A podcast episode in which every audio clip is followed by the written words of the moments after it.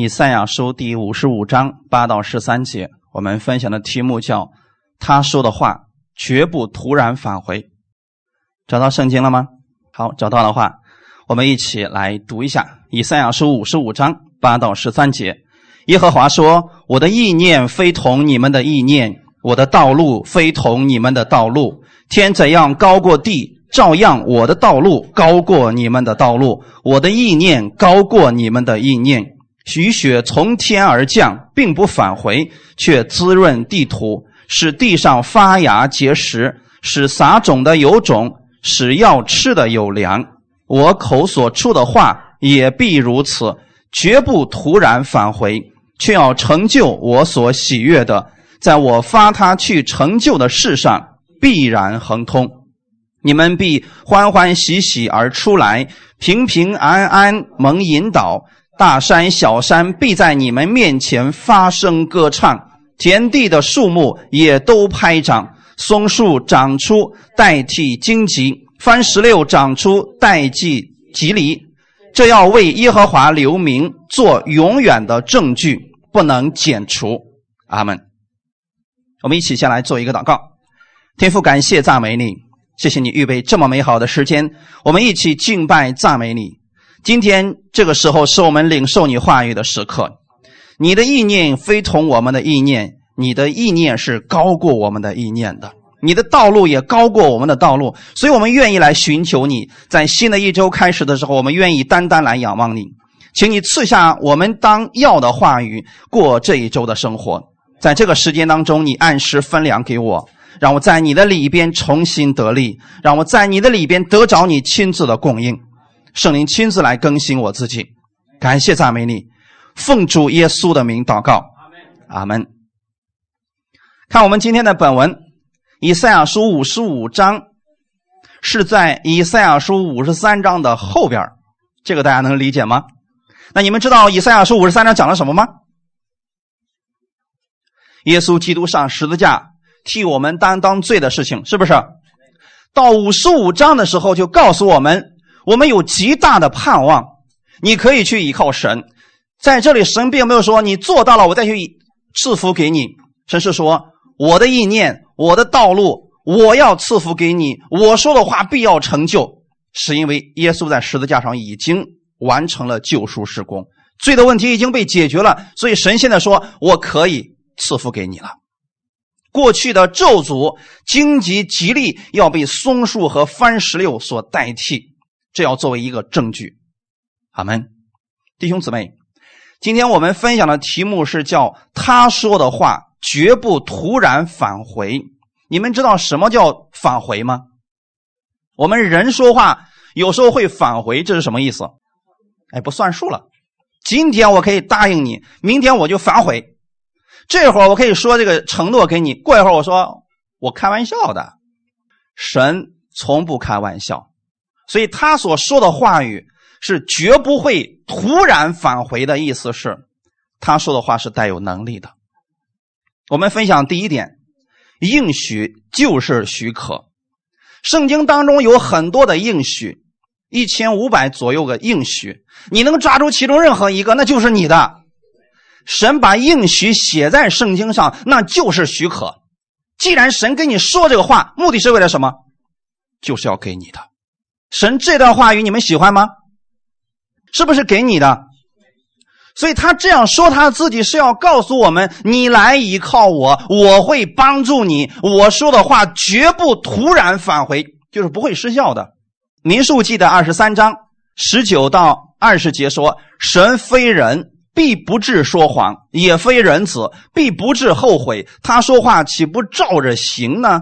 他发言岂不要成就呢？我奉命祝福，神也曾赐福，此事我不能翻转。巴兰这个人大家知道吧？一个贪财的先知。可是当他被神的灵感动的时候，他说出来的是祝福的话。这个事情他左右不了。也许他是想咒诅以色列百姓，可是神的灵在他身上的时候，这咒诅就能变成祝福。这是神的能力，阿门。这是神的应许，因为神从来没有应许他要咒诅以色列百姓，他应许是要赐福给以色列百姓。今天你可以理解一下我们的神，他不是人，也不至于说谎，也非人子，必不至后悔。就是神今天赐福给你了，神说给你了就给你了。至于说你把它糟蹋了，神都不会说：“哎，你怎么这样糟蹋我的祝福呢？”不会，他给你了就不会后悔。今天我们给别人付出的时候，付出之后，那个人良心被狗吃了，结果我们受伤了，我们跟他去理论，是因为我们后悔了。后悔之后可能会产生一些苦毒、一些抱怨，但是神永远不会说谎，他也做事绝不后悔。他说过的话就要照着行。阿门。那今天你们相信圣经里面那么多的应许，神是给你的，那就是给你的。尽管你觉得不配，神说我给你的，我不会后悔的，那你就领受吧。哈利路亚。诗篇三十三篇十一到十二节说：“耶和华的寿算永远立定。”他心中的思念万代长存，以耶和华为神的那国是有福的；他所节选为自己产业的那民是有福的。这段经文跟你有没有关系？前面提到我们的神是一个什么样的神？他的寿算永远立定。什么是永远？你们知道吗？没有时间的限制。所以，神今天他的一些计划，他的救恩是永远立定的，他的祝福也是永远立定的。他心中的思念，那心神心里边的思念是好的还是坏的呢？好的。所以你要相信神里边的心思意念是为了你好，而且这个意念是存到万代的。所以后面他告诉我们：你们尽管可以来依靠这位神，以耶和华为神的。那国是有福的，弟兄姊妹，你们知道什么是以他为神？承认他是神吗？什么叫做以耶和华为神的？今天当你遇到一件事情了，你向他去祷告，你以他为你的神。今天你心里边高兴了，你向他来说一说，你以他为你的神。你第一个想到的是他。倾诉的对象是他，向他祷告、向他祈求的也是他，这就是你以他为你的神。神说：“以耶和华为神的那个国都是有福的呀，指的是国民啊，不是说那个光是指那个土地。后面说他所节选为自己产业的那民是有福的。你们知道你们是神所节选的吗？耶稣也说过的，不是我你们节选了我，是我节选了你们。今天你们被神节选了，你们是有福的。”因为这位神是好的，并且好的直到永远，他给你的应许就是许可，就是让你去领取的。那今天我们当跟一个人起冲突的时候，或者说别人不信任我们的时候，我们怎么办？一般的人来讲就是起誓，对不对？我指着月亮发誓。我以前看的埃及王、埃及王子那个动画片，他们说我指着蜘蛛的脑袋起誓，那管用不管用？所以人去起誓的时候。发誓的时候都是指着一个不变的东西来起誓，对吗？你看以色列百姓，他们是堆一个石堆，然后说我们以此为证据来起誓，那是不改变的。以言约来起誓，以喜约来起誓，那都是不变的东西。神要不要起誓呢？我们来看一段经文，《希伯来书》的第六章十六到十八节，我们一起来读一下。人都是指着比自己大的起誓，并且以起誓为实据。了结各样的争论，照样，神愿意为那些承受应许的人格外显明他的旨意是不更改的，就起誓为证。借着两件不更改的事，神绝不能说谎，好叫我们这逃往避难所、持定摆在我们前头指望的人，可以大得勉励。阿门。这段经文，你们知道神为什么要启示吗？啊，弟兄姊妹，我们的神需不需要启示？可他为什么在这个地方他要启示呢？你知道神启示说了什么事情吗？神发誓说：“我绝不再纪念你的罪，我绝不再纪念你的罪愆。”这是神启示说的事情啊。那为什么神要在这样的事情上启示呢？我们太信不过他了。不是神信不过我们，神可相信我们了。你只要跟随他，他就能改变你。可是我们相信不了神呐，所以神说我启示。可是呢，他启示的时候，他得找一个比自己更大的吧？结果能找着吗？找不着了。那怎么办？他就指着自己起誓好了，说我现在我起誓了啊，我指着我自己起誓，我绝对不会说谎。我给你们有一个避难所，所以今天你们可以放心的有指望的生活。就算你现在真的遭遇了患难，但神说我会让番石榴代替你的荆棘和吉利，你相信吗？你说我不信，神说我指着我自己起誓跟你说，你一定会翻转的。你还要什么呢？所以神的话已经说到这里了呀。神愿意为那些承受应许的人格外显明他的旨意是不更改的，就起誓为证。你想过这位神有多美好吗？你不相信他，他呢以自己来起誓说：“你一定要相信我说的是真的，我就是为了赐福给你，我不是赐那个疾病、灾祸、意外的神。你要相信我。”我们说不，你就是那一位。然后神把他的儿子赐下来，各式各样的先知告诉你，不是那样的一位主，你能相信吗？如果今天你还不相信，你身边会有很多的见证，他们被神翻转，他们被神医治，那些都不是他们做了什么神才医治他们，是因为他们相信了神，完全的相信神。所以神借着这两件不更改的事，说明了一件事情：他绝不说谎。阿门。那样你就有盼望了。任何时候。你只要相信神是爱你的，神是乐意帮助你的，你就有盼望了。就算你说这个世界真的没有什么可值得留恋了，我周围的都是众叛亲离的人啊，我周围已经没什么亲情了，我不敢相信任何人。你有一位可以相信的，那就是我们的主，主耶稣是你值得相信的那一位。阿门。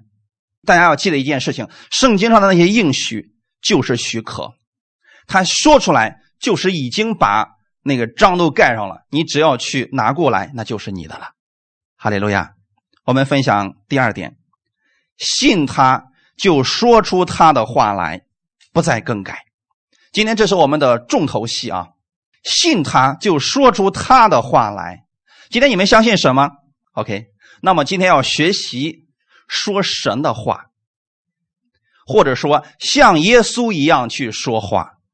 我们人是怎么说话的呢？我今天给大家举个例子啊，你看现今的这个人呢，都养成一个说谎的习惯了，而神是绝对不说谎了。我亲自的看到过很多人，你知道吗？有一个人他就在我们身边打电话，啊，旁边跟他说啊，我不在本地啊，我在外地呢，啊，这会儿正忙着呢，坐车呢，啊，就这么，人家说谎连脸都不会红一下的，人们已经养成这个习惯了，所以到最后的时候，我们谁都不敢相信。但是神说的是什么意思呢？神说的意思是，人可以这样，但是我不是这样的。我的意念跟你们的意念不同，我的道路跟你们的道路也不同。所以神的意思是，天怎么样高过地，他的道路也高过我们的道路，他的意念也高过我们的意念。这句话的意思是，你可以尽管去依靠他，就算世人。用那种方式去生活，你完全不必去效法他们。按照神的方式，你的路比他们的更宽。也许人现在是勾心斗角，呃，弄权术，得到了一点好处，但你去依靠我们的神，你得着的是永久的福分。阿门。那我们今天该怎么样去说话，怎么样去生活呢？我们看一段经文。哥林多后书第四章十三节说：“但我们既有信心，正如经上记着说：‘我因信，所以如此说话。’我们也信，所以也说话。你们都会说话，对吗？那平时都怎么说话的？嗯，我在小组里面跟我们原来的一个几个弟兄姊妹开玩笑，他说有一个弟兄呢，他平时做生意特别的忙，你知道吗？每次都是我们得等着他一会儿，给他打电话的时候说马上就到了。这个话你们也挺熟悉吧？马上就到了。”然后呢，他这个马上就到了。我们一开始还真的觉得他马上就到了，结果一等，十分钟过去了，二十分钟过去了，再打电话，马上就到。时间久了之后啊，我们就得出了一个结论：我说了，这马是一匹病马，所以啊，他只要说马上就到，那就是估计刚出门。他要是说在楼下了，那就是已经在半路上了；他到门口了，那就是已经到楼下了。你看到没有？我们在习惯当中。已经跟人与人之间相处的时候，我们说了一种模棱两可的话。模棱两可的话，你们知道是什么吗？好像也对，好像也不对。比如说，我们问一些人说：“最近过得好吗？”他说：“嗯，就那样。”那这个就那样是好还是不好呢？还行吧。其实这样的话都叫都叫做模棱两可的话。但是今天神让我们怎么说话了呢？你们既有信心，就像经上所说的那样，我因信所以如此说话。神是怎么说话的？当有一个人来到耶稣面前说：“主，你若肯，必能叫我洁净了。”是一个大麻风病人来找耶稣，对吗？如果耶稣说：“嗯，可以的，放心吧，你可能会得洁净。”如果那个人是你，你还有信心得医治吗？耶稣是怎么说话的？我肯，你得医治了吧？他说的话都是肯定的话，阿门。所以圣经上也告诉我们：是你就说是不是你就说不是好了。今天我们要凭着信心说是的话语，阿门。你看我们给别人祷告的时候，是不是我们祷告的奉耶稣基督的名，你这病离开你了？你不可能说一种模棱两可的话，说。神若许可，你这病必得医治。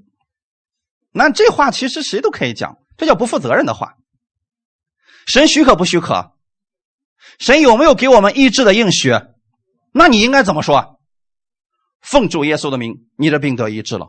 就像上周那两位姊妹给我们做的见证一样，是吗？甲亢和甲减都被神医治了。那我们在祷告的时候，你们还记得吗？奉耶稣基督的名，命令你这个数值恢复正常。我们有说神若喜悦你，你就必得医治。我们不这样祷告的，我们就是拿出神的应许，直接说出来。阿门。这就是我们要学习去说话的方式。我们要对我们所说的要确信。首先，你相信神是这样说话的，所以你相信他，你也要如此来说话。肯定的，或者直接是否定的，并且呢，不更改。这样，你对神的应许就确信了，并且是不怀疑的。你会看到你所说的话语成就，因为你说的是神的话语。我们一直在讲，神对他说的话语是要负责的，阿门。但是我们胡说八道的，神肯定不会给你成就的呀。只要是他的应许里边的话语，你说出来，你奉主耶稣的名说出来，神就有成就的。那很多基督徒为什么没活出这个来？其实也很简单，现今这个时代啊，太多的人不把自己说的话当回事儿了，谎言太多，所以有些人就算信了主了，他去宣告了，他还是不太相信，说这个行吗？啊，其实把妈去掉就行了，这个行。我们不是世人，我们是神的儿女，我们要记得，我们是说话算数的一群人。阿门。你知道？现今这个时代当中啊，上班的经常迟到呢一两分钟，这是很常见的一个事情了啊。呃，原来的时候的教会当中，大家老是迟到，你知道吗？一开始我牧会的时候，大家老是迟到。每次呢，我们说下午两点开始，可有些人总一来到两点十分啊，有时候来到两点二十。你说这个怎么办？怎么治啊？你总不能说了，你怎么为什么迟到？你本身他就没有什么迟到不迟到的事儿。但是呢，提前十分钟可不可以呢？完全可以，可他们就已经养成那个习惯了，就说：“哎呀，不就晚个五分钟、六分钟，没有什么呀。”有一次的时候啊，呃，教会呢就一块组织去威海去玩啊，就是那个当时给大家都通知到了，说明天早晨八点钟在教会门口集合啊。人家司机说了啊，八点整准时发车，所以大家务必在八点之前要到。说的清楚吗？非常的清楚，大家都听。我说有没有人没有听明白了？都明白了。我说大家回家吧。第二天的时候，你知道吗？这个大家都特别的积极啊！八点之前啊，基本上都已经坐上车了啊。我是最后一个上去，是八点钟。当时我还特意的周围看了一看，没有人，我就上车走了。我们刚上车，八点零五分的时候啊，有个老太太给我打电话了。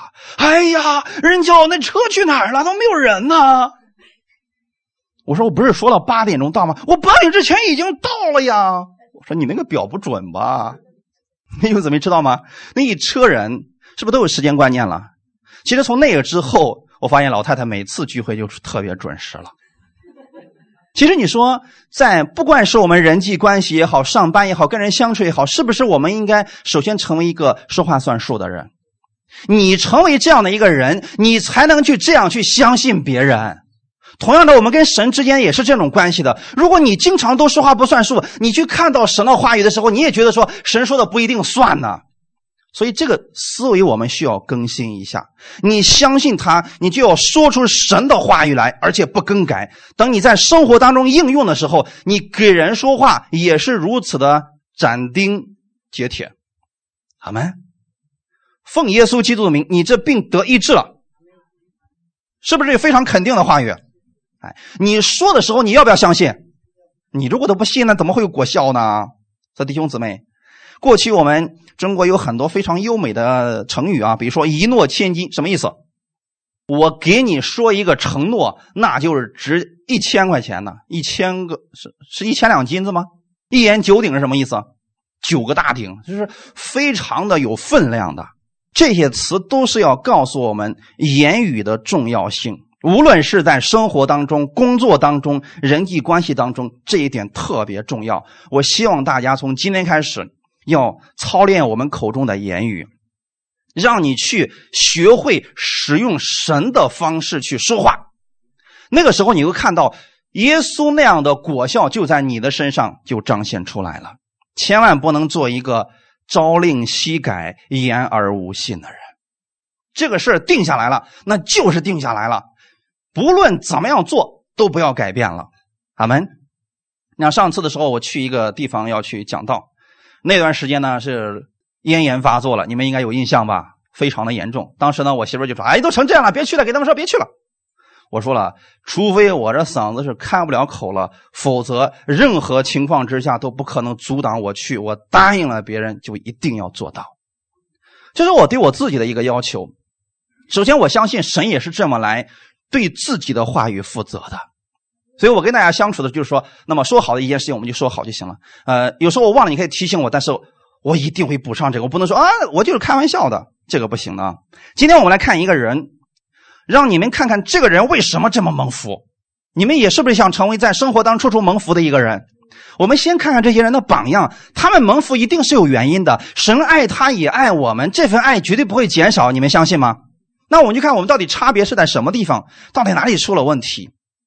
这个人叫以撒，以撒是不是一个蒙福的人？哦，感谢主。虽然说以撒到年老的时候啊，老眼昏花了，可是呢，以撒这个人从他父亲那儿学到的事情就是说话算数，自己所说的话一定不会更改。我们来看一下啊，《创世纪》的二十七章一到四节。以撒年老，眼睛昏花，不能看见，就叫了他的大儿子以扫来说：“我儿。”以扫说：“我在这里。”他说：“我如今老了，不知道哪一天死。现在拿你的器械，就是箭囊和弓，往田野去为我打猎，照我所爱的做成美味拿来给我吃，使我在未死之先先给你祝福。”哎，这个以撒这个习惯可不好啊。你说你祝福就祝福呗，你看先先让你家儿子先弄个吃的，喂饱了之后再给祝福。但实际上啊，现在以撒已经做错事情了，所以前面那句话一点都不冤枉他啊。年老眼睛昏花，你们觉得年老的人是注定要眼睛昏花的吗？不是，不是要说不一定。刚刚我们讲了这么多。如果你觉得不一定，那就有可能你也是老眼昏花的一种，也可能不是。如果你说不是，我拒绝这个东西，那就不是。那摩西一百二十岁也没说人家老眼昏花呀。以撒年老，眼睛昏花，不能看见了，这是他有问题的啊。那么神给他是有应许，他给忘掉了。我们看看当时神是怎么说的啊？创世纪的二十五章二十二到二十三节，孩子们在他腹中彼此相争，他就说：“若是这样，我为什么活着呢？”他就去求问耶和华，耶和华对他说：“两国在你腹内，两族要从你身上出来，这族必强于那族，将来大的要服侍小的。”这是不是利百加怀孕的时候，那肚子里两个孩子是谁？以扫和雅各。现在神有没有对这两个孩子的将来说出应许了？对他俩将来要怎么样，已经说的非常明白了吧？两族从你身上出来，这族必强于那族，将来什么大的要服侍小的？那谁是大的？以扫是大的呀，谁是小的？雅各是小的。那这事儿神在他没出生之前就把这个事儿都给咱们说了，这俩人是不是忘记了？那弟兄姊妹，神既然说过了，我们要不要过个几十年说？那这可能不一样了吧？会不会改变？所以你们要有这个确信啊！圣经写成距今已经几千年了。如果你相信神过去说的话，今天依然不改变，你就可以支取这个应许了。如果你觉得说，哎呀，神说话过去那么久了，估计早都变了，那你真的不会这么相信的。我们来看啊，当时神说将来大的要服侍小的，可是呢，这父亲给忘了，非得要给大的祝福。好，现在有一个已经等不及了，是谁？雅各，两个人既然相争，在没有出生的时候就在肚子里面相争，到后来生活当中也是不断的去争斗。现在该到继承产业的时候，两个人争得更厉害了啊！那么现在一看，好，那老大不是去田野里面打猎去了吗？利百家还记得神那个事儿的呀，但是记得归记得，你也不能这样去骗他父亲呢，是不是两个都做的有问题啊？利百家就把家里所存的大儿子以扫上好的衣服给他小儿子雅各穿上，又用山羊羔皮包在雅各的手上和镜像的光滑处。这是创世纪二十七章十五到十九节的内容啊。就把所做的美味和饼交到他儿子雅各的手里边。雅各到他父亲那里说：“我父亲。”他说：“我在这里。”我儿，你是谁？雅各对他父亲说：“我是你的长子以扫。”我已照你所吩咐的行了，请起来坐着吃我的野味好给我祝福。透过这段经文给大家讲一个，呃，生活当中的一些呃小技巧啊，大家一定要切记啊，夫妻不同心这个非常可怕，特别是男人啊，骗能把你骗死的一定是跟你睡一块的那个。你看这个啊，利百家太了解他了，你想干什么我一清二楚的呀。那既然神都说了，大的将来要服侍小的，我就喜欢这个小的，所以就得给这小的祝福，不行。那这个雅各他心里别想，我就想夺取那个祝福。你看这一家人是不是心怀什么胎？个人想法都不一样。现在的问题是有没有骗过他父亲？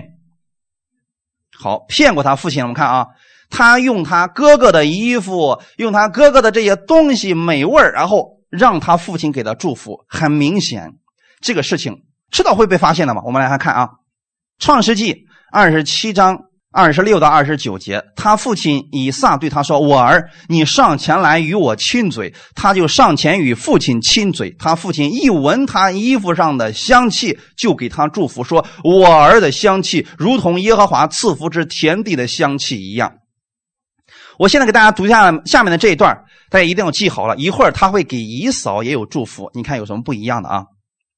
我们一起来读一下：愿神赐你天上的甘露，地上的肥土，并许多五谷新酒。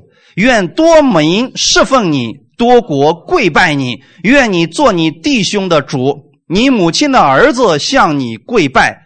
凡咒诅你的，愿他受咒诅；为你祝福的，愿他蒙福。阿门。哎，你没有发现这个话语很熟悉呢？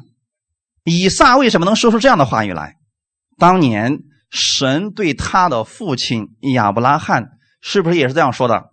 我必赐福给你，你必成为大国；咒诅你的，我必咒诅他；那为你祝福的，我必祝福他。你看，这不是把这个话是不是给他的后代也说下去了？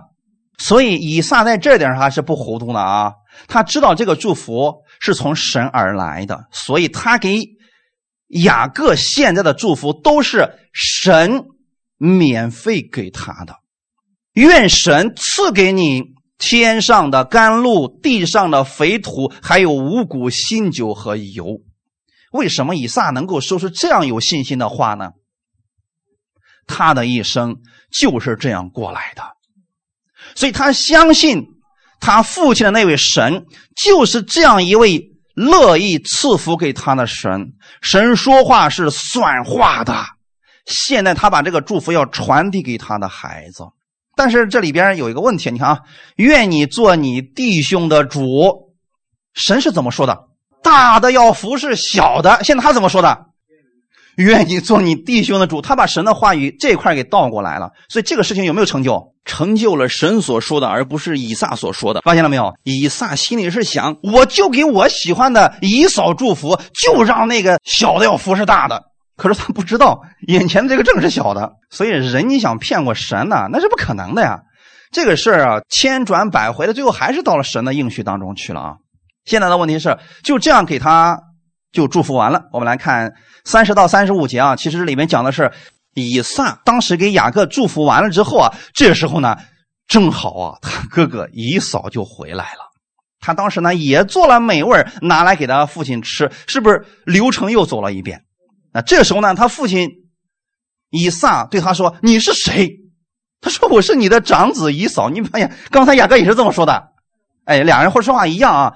你看啊，以撒就大大的震惊说：“你未来已先是谁得了野味拿来给我呢？我已经吃了，为他祝福，他将来也必蒙福。”好，在这里我想问大家一个问题：现在以撒是不是已经骗取了这个祝福了？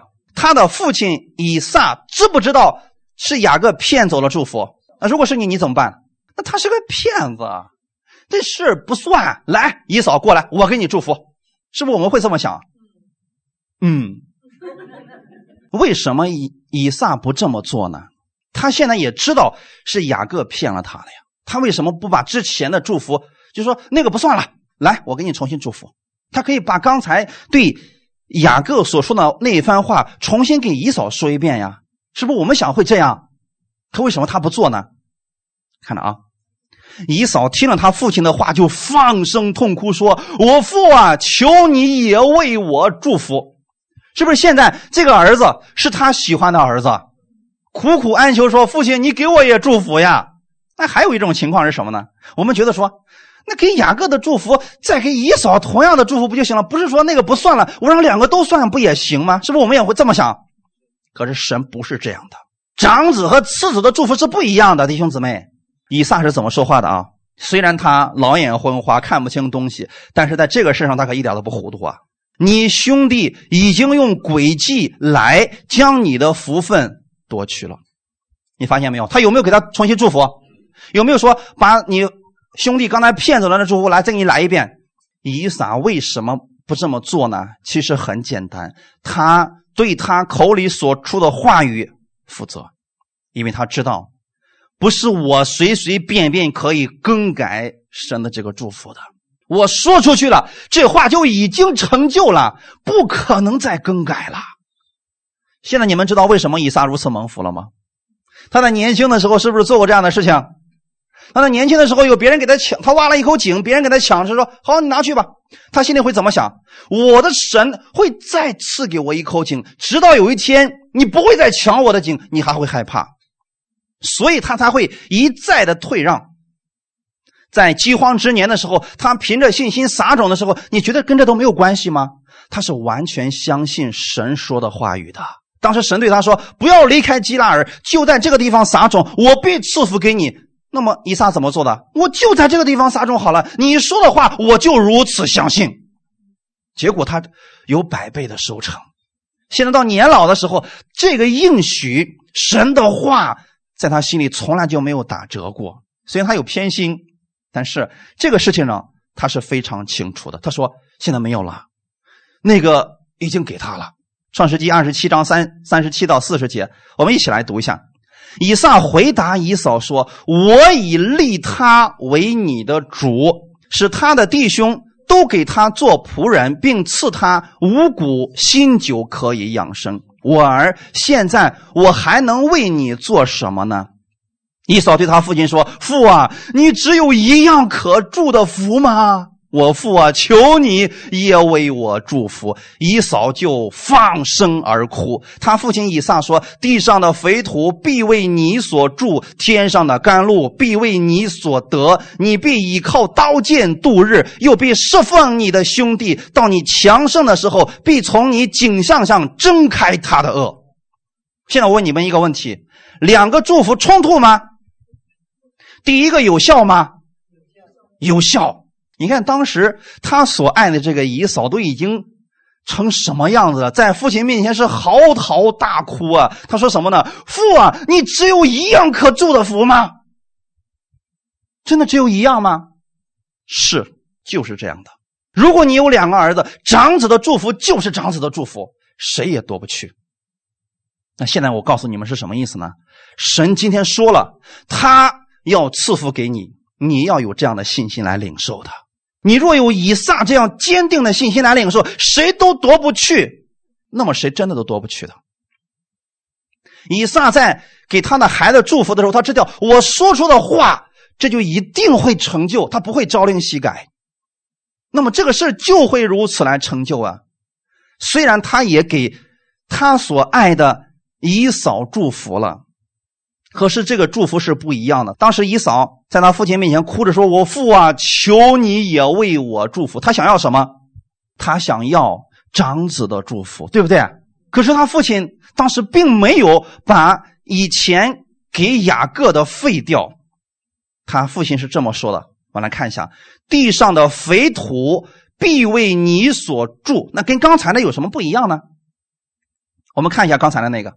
愿神赐你天上的甘露，地上的肥土，并许多新呃五谷新酒。这两个有什么不一样？你们看到区别了没有？好，我先给你们说一下啊。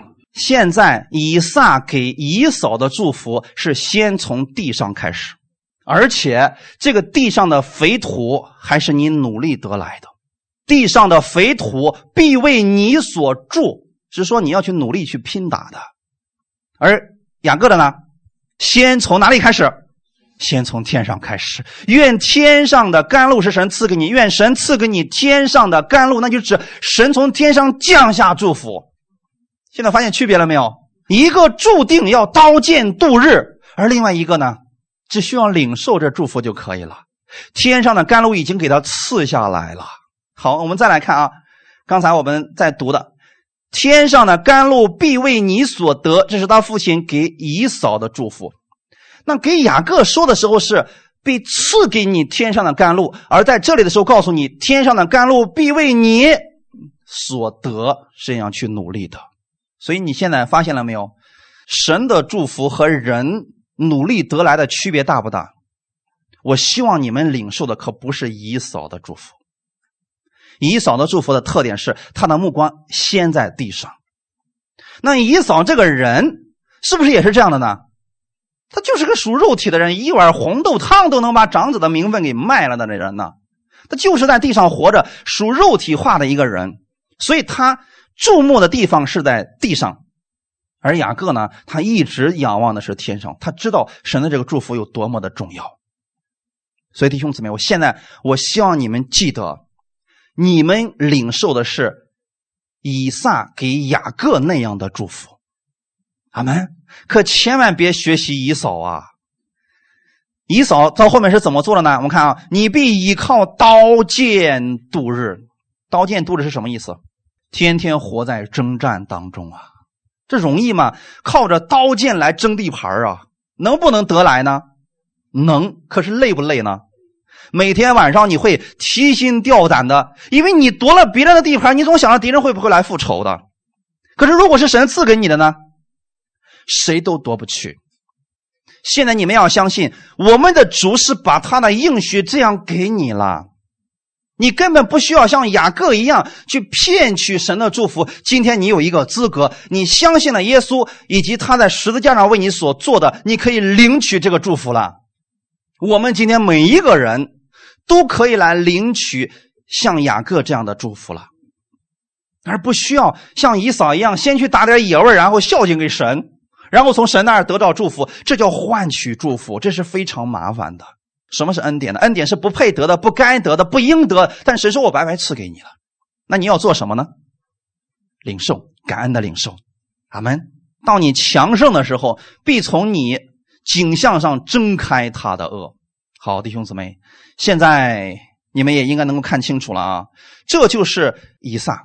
以撒这个人，他虽然后期确实是糊涂了，但是他对神的话语非常的确信。我今天希望大家对神的话语一定要确信，确信到什么程度呢？神如此说，他一定会成就在我身上。没有人能够把这个东西更改，没有人能拦阻我领取神的祝福。阿门。就像刚才我们所读的经文一样，以赛亚书五十五章第十一节：“我口所出的话也必如此。”那么，到底神口中出的话是什么样子呢？我们一开始读到的那段经文第十节说：“雨雪从天而降，并不返回。”却滋润地土，使地上发芽结实，使撒种的有种，使要吃的有粮。神让雨雪从天上降下来，有没有把雨雪再从地上吸到天上去？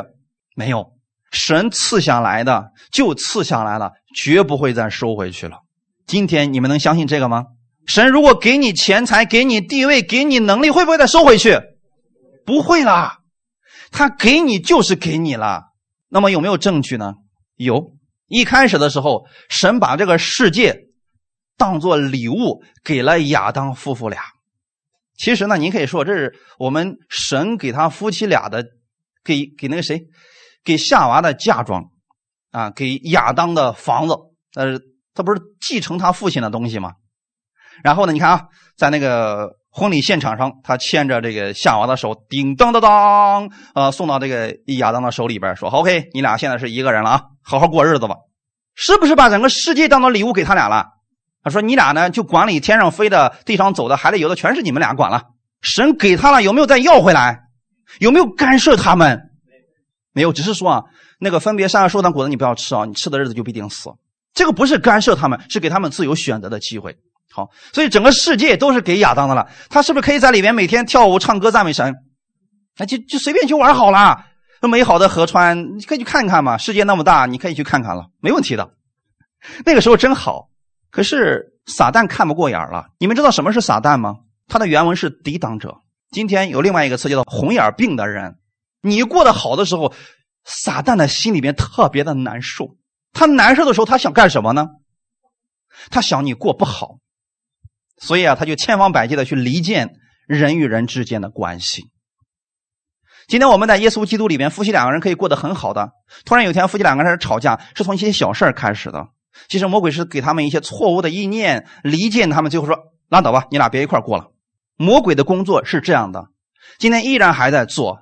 所以弟兄姊妹，今天我要告诉你的是，神既然把这个世界给了亚当夫妇两个，就不会去干涉他们。他们两个是不是？傻傻的把这个世界的管理权让给魔鬼了，这下好了。那如果是我们神干涉他，这时候神就会蹦出来说：“亚当，你干什么呢？”啊，那就是没有给他。所以亚当吃了那个分别善恶树上的果子，他把管理权给了魔鬼，魔鬼把这世界搞得是一塌糊涂，是不是亚当的错误？可是，在这个错误当中，神有没有错？没有弟兄姊妹，千万不要学习亚当和夏娃。不是我的错，是你给我造的那个女人，她给我吃的，那就是怪神。你为什么造这个女人给我呀？我们今天很多人，我们遇到问题，我们说主主你在哪里？你为什么不帮我？弟兄姊妹，不是神的错。今天就算我们掉进网络，那不是神给你挖的坑。但是你要记得一件事情，就算你掉进网络里边去了，你可以去求我们的主，他会帮助你。当他俩失败之后，神想的方式是：我已经把这个世界的管理权给你了，是你在你的手里边丢掉的。你作为人，你把它丢掉的，所以我不能干涉人的这个权利。那我要想让你重新得到这个权柄，怎么办呢？他就让自己的儿子从神成为了人，跟我们一样，然后来到这个世界上，为我们的罪。付上代价，这样是不是把神的那个愤怒就给平息了？然后呢，借着死，又重新从魔鬼的手中把这个征战得赢了。他胜过魔鬼了。你过去不是骗亚当，他们都失败了吗？今天我告诉你，我又赢过来了。你胜不过我了。从此以后，给了我们一个榜样，那就是世人可能最后说这世界好，没有盼望呀。你在耶稣里边永远是有盼望。所以今天我给大家说的意思是，神今天给你祝福，就绝对不会再要回来。这个亚当失败到耶稣基督为我们上十字架，绝对不是神自导自演的一场苦肉计，不是，是真的我们失败了，神不愿用他的主权把魔鬼消灭掉，而是用他的儿子这个合理合法的方式，重新按照他的规律，把这个主权拿回来了，得胜了。阿门。那以以这样的一种方式，我今天告诉你，雨雪从天而降，并不返回滋润地土。神既然用这种方式来告诉我们，他说话也是如此，我口所出的话也必如此。绝不突然返回。今天我想告诉你的是，你是那个承受祝福的人，别让神的话在你的身上突然返回。你知道什么时候神的话才会在你的身上突然返回吗？你拒绝，你不要这个话，不是回到神那里去了，是又回到说祝福的那个人那儿去了。有没有圣经的依据呢？圣经里面告诉我们说。你们无论去谁的家里边，你要先问那家人的平安。如果那家人配得这个平安呢，这平安就会临到那家人。那如果这个人不配得那个平安呢，这去哪儿了？突然返回，返回到神那儿去了吗？不是，到哪里去了？说这个话的人，太棒了！现在你们知不知道，你们就是那个祝福的传递者。你们是神应许的宣布者，应许就代表着许可。你们今天说出去的时候，你要相信的是神的话，绝对不会突然返回，就是我说出去不管用，我又回到神那儿去，不会。你把这个话说出去，就算这个事情这个人他不成就，OK，他不要回到你这里来，好吗？你看这个祝福就是这样的呀，所以你千万不要成为那个绝缘体啊，弟兄姊妹。这个时候神把祝福发出来，你要。打开心门去领受这个话语。从今天开始，你要学习像神一样去说话。阿门。奉主耶稣基督的名，今天是美好的一天，神必会赐福我手中所做的。就算现在这个环境不怎么好，但我仍然相信神的祝福在这里。今天就是美好的一天，我就期待着好事的出现。也许我是期待的那个事情现在没有发现，但是我知道神已经给我预备更好的了。你要永远在耶稣基督那里要有盼望，阿门。原因是什么呢？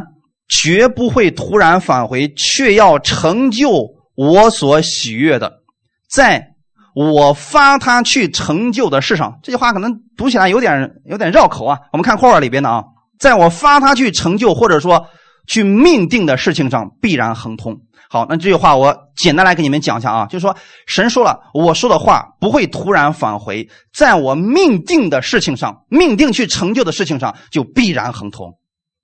你们知道什么叫命定吗？就是一开始你就是承受这个福分的人，这就叫做命定。比如说，王的儿子一生出来是什么？这就是命定。王生出来的儿子就是王子，那神生出来的儿子呢？你们是不是从神而生的？哎，圣经上说的非常清楚嘛。你们是从圣灵而生的，是从神而生的，所以你们是神的儿女。那我们神的儿女，我们是不是应该说神的话，像神一样生活啊？不是说你成为神了，是像他一样生活，千万别搞错了啊！像跟是是两回事啊。猫生猫，狗生狗，呃，耗子的后代呢会打洞，为什么会这样呢？因为他老的是如此。他儿子也会如此。那现在我们不要想着说啊，那我我注定一无所成。不是，我说的这个肉体的父亲跟属灵的父亲是不一样的。你现在在属灵里边，你拥有一个天赋，他是创造天地万物的那一位。他说的话是说，我命定要成就的事情，就必然是亨通的。那你只要找出来神给我的这个命定到底是什么就够了，阿门。现在你们能不能确定呢？圣经上有一千五百多个应许，你只要确信其中哪一个是你的，那就是给你的命定，简单吗？就看你能相信哪一个了。就是你看到这个的时候，无论环境怎么改变，你就如此信。你说我都信了一年了，没有任何改变，继续信。你说我都心脏死了都没看见这个事情，要一直相信神不骗你的。亚伯拉罕当时，神对他说：“我必让你成为大国，你的后裔必如天上的星，如海边的沙。”神是不是给他这个应许了？亚伯拉罕死的时候有没有看见自己的孩子那么多？没有啊。亚伯拉罕死的时候见了自己几个孩子呀？有没有成为一个国？没有啊。那你说神骗了他吗？他有没有临死之前说：“神呐，你骗了我，好苦啊！我这么跟着你之后，我就没享过一天的福，最后我还是这么凄惨的死去。你说我的孩子像天上的星，怎么还没那么多呢？没有这样吧？他是带着盼望去死的。但是神有没有成就这个事情？今天你看见了吗？看见了。所有信耶稣的都是亚伯拉罕属灵的后裔。今天不管是阿拉伯人、犹太人，那些都是亚伯拉罕的后裔，是不是真的？就像天上的星那么多，海边的沙那么多，神不骗人的。所以弟兄姊妹，你们今天要如此来相信，这就简单了呀，只要确信就可以了啊。而且你要相信，神所命定的事情必然亨通，就是没有人可以阻止的。好，最后我们给大家看一段经文，《希伯来书》的第四章十四到十六节。我们既然有一位已经升入高天尊荣的大祭司，就是神的儿子耶稣，便当持定所承认的道。因我们的大祭司并非不能体恤我们的软弱，他也曾凡事受过试探，与我们一样，只是他没有犯罪。所以，我们只管坦然无惧的来到施恩的宝座前，为要得连续蒙恩惠，做随时的帮助。阿门。你为什么会有这个确信呢？今天我告诉你，他的路比我们想象的路更好，他的想法比我们的想法更好，是让你去依靠他。你凭什么相信神一定会垂听你的祷告呢？很简单，我们有一位大祭司，就是神的儿子耶稣，他使我们可以来到神的面前，并且他是神让能够成就我们祷告的一个保证。所以你每次祷告说奉主耶稣的名祷告。那就是说，耶稣是你的保证。天父跟耶稣的关系如何？特别的好。既然他这么喜悦这个大祭司，那么神就一定会垂听你的祷告。哈利路亚！祷告完了，直接交给他。主啊，我相信你一定会成就此事的，按你最好的方式给我成就。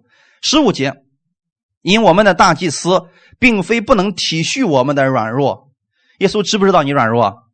太知道了。即便如此，你也要相信他的意念高过你的意念。他的道路高过你的道路，就是你祷告之后，你就留心去观察你周围的人或者事情的改变。神已经在做事情了，然后在最合适的时间、最合适的地点，神就给你把最好的祝福让你看见了。这个谁也夺不去的。十六节是告诉我们，所以我们只管坦然无惧的来到施恩的宝座前，为要得连续蒙恩惠，做随时的帮助。今天你们确信神是乐意帮助你的吗？今天你确信神喜悦你的吗？今天你能不能像耶稣一样在这个世界上生活？我说的是像耶稣一样去说话，像耶稣一样去发出宣告。那你就会看到像耶稣那样的结果。原因很简单，耶稣在临走之前，把天上地下所有的权柄都给你了。你要使用这个权柄，相信你口中所说的话语一定会成就。那你的脑海当中不要有咒诅的想法啊！神其实一直在告诉我们：那咒诅你的，我会咒诅他，你不要去咒诅。你的心里面要充满神的祝福，阿门。想着领受神的这个祝福，然后活出这个祝福，最后也去祝福别人。很简单的，弟兄姊妹。所以这周开始，希望大家学习像神一样去说话。你们必会看见神那样的应许成就在你的身上。我们一起来祷告，天父，感谢赞美你，谢谢你今天借着这样的话语来帮助我们，让我们知道神你说的话绝不突然返回。今天你赐给我们祝福，你不会再把它收回去；你赏赐给我们，不会再夺回去，因为你爱我们，你给我们就不再要了。我知道，所以我相信你在圣经上那些应许。那些应许都是给我的，你说出来的话语就是要成就在我的身上的。你愿意我在这地上活出像耶稣那样得胜的生命？今天，请你帮助我，让我在你的话语上坚定信心。我不看我周围的环境如何，也不看别人怎么生活，我立定决心按照你的话语去生活。因为你的话语是有能力的，我只要宣告、相信即可。主啊，让我在生活当中经历你这话语的大能，请你帮助我。感谢赞美主，一切荣耀都归给你。奉主耶稣的名祷告，阿门。